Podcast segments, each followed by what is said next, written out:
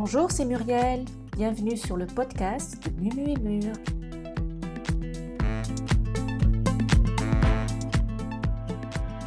Ce premier podcast est en lien avec un article de mon blog au sujet de la mort. Et ici, je vous parle d'une expérience extraordinaire qui m'est arrivée il y a une trentaine d'années. Bonne écoute. Ma mère avait un cousin qui était un vieux garçon. Il s'appelait Marcel. Il avait toujours vécu avec sa mère et lorsque ma grand-tante est morte, sa mère donc, il s'est alors retrouvé seul pour la première fois de sa vie alors qu'il devait avoir environ 60 ans. Euh, quelques années auparavant, il avait fait un AVC qui l'avait laissé hémiplégique. Et à cause de ça, il marchait à petits pas, il traînait des pieds, il avait une moitié du visage paralysé. Si on compare à des gens de 60 ans tels qu'on peut en voir maintenant, euh, ça n'avait rien à voir. Il avait plutôt l'air d'avoir 80 ans, et pas seulement à cause de son état de santé d'ailleurs, mais aussi de sa façon de s'habiller. Il ressemblait à un vieux monsieur. Ma mère disait qu'il était très cultivé, qu'il lisait beaucoup, surtout ce qui avait un rapport à l'histoire. Moi, je ne le connaissais pas vraiment. J'avais des relations très superficielles avec lui.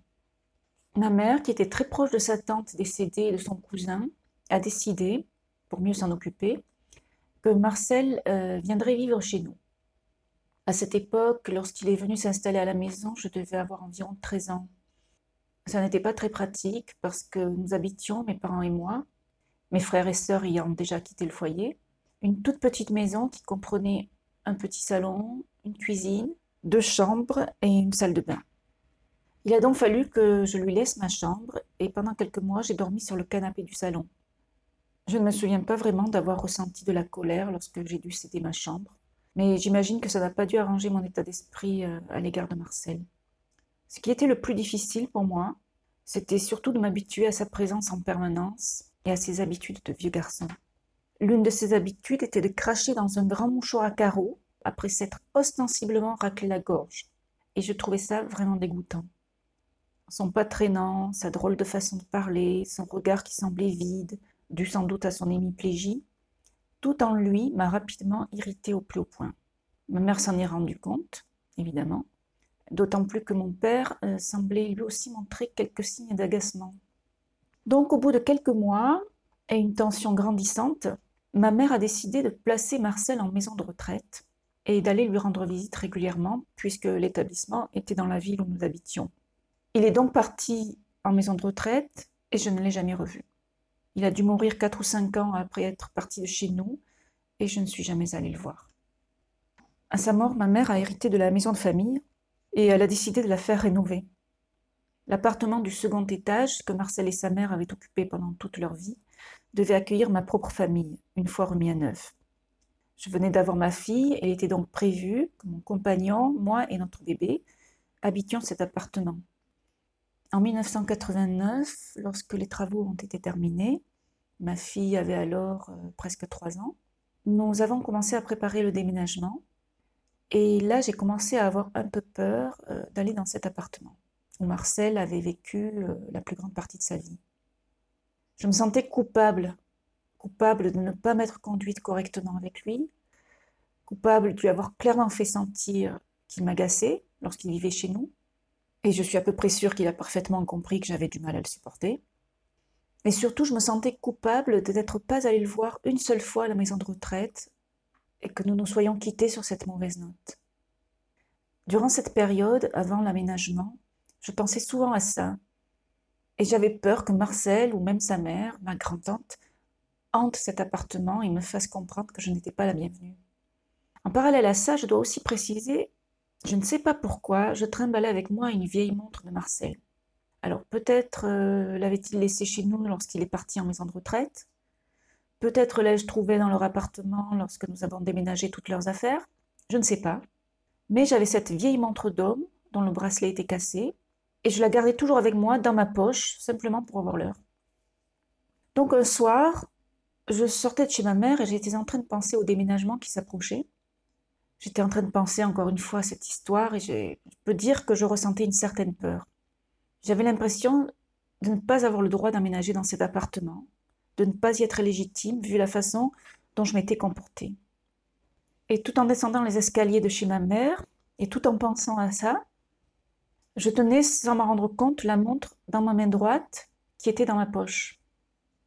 Et soudain, j'ai senti une sorte de chaleur très douce qui partit de ma main, c'est-à-dire de la main où se trouvait la montre, et qui montait le long de mon bras pour finir par envahir ma poitrine et tout le haut de mon corps.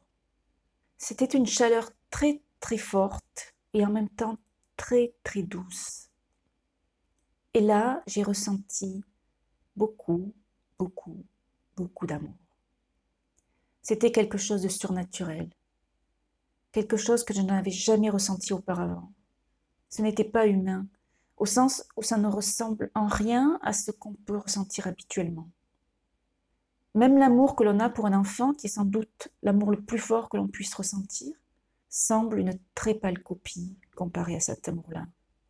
C'était chaud, c'était doux, c'était du pur amour. Et là, je me suis dit, c'est bon, j'ai compris, je n'ai pas à avoir peur. Il ne m'en veut pas, il m'envoie juste de l'amour pour me dire que je n'ai rien à craindre. J'étais dans la peur et il m'a envoyé de l'amour. Merci, merci, merci. Merci Marcel. Par la suite, j'ai souvent lu des histoires d'expériences de mort imminente, que ce soit dans des livres ou plus tard en cherchant sur Internet. Et dans ces histoires était aussi question cet amour inconditionnel ressenti par les personnes qui avaient vécu des EMI, ça me parlait, ça, ça me parlait, ça ressemblait à ce que j'avais ressenti. Mais je n'avais pas trouvé de témoignage de personnes ayant vécu ça directement dans leur vie sans passer par une UMI.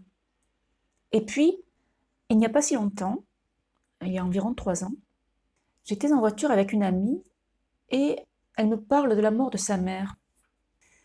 Sa mère avait Alzheimer et elle a été malade pendant de nombreuses années, avec des périodes où elle ne reconnaissait pas du tout sa fille. Ça a été très dur pour mon amie. Et Sylvia, mon amie, me raconte que lorsque sa mère vivait ses dernières heures, elle est restée auprès d'elle toute la nuit, et sa mère est morte au petit matin. Et là, mon amie m'explique que juste après la mort de sa mère, alors qu'elle était tout près d'elle, elle a soudain senti une grande chaleur, très douce, et en même temps beaucoup, beaucoup, beaucoup d'amour qui l'enveloppait. Quelque chose de très, très fort qu'elle ne connaissait pas. Ce qu'elle était en train de me décrire ressemblait exactement à ce que j'avais ressenti. C'était la première fois que je rencontrais quelqu'un qui me racontait avoir vécu quelque chose de similaire à ce que j'avais vécu. Ça m'a fait énormément plaisir, car je pouvais vraiment partager cette chose extraordinaire. Elle comprenait exactement ce que j'avais ressenti. Voilà les amis, j'espère que cette petite tranche de vie vous a plu. Si vous avez vécu vous aussi une expérience extraordinaire, surtout n'hésitez pas à laisser votre témoignage dans les commentaires. Bye bye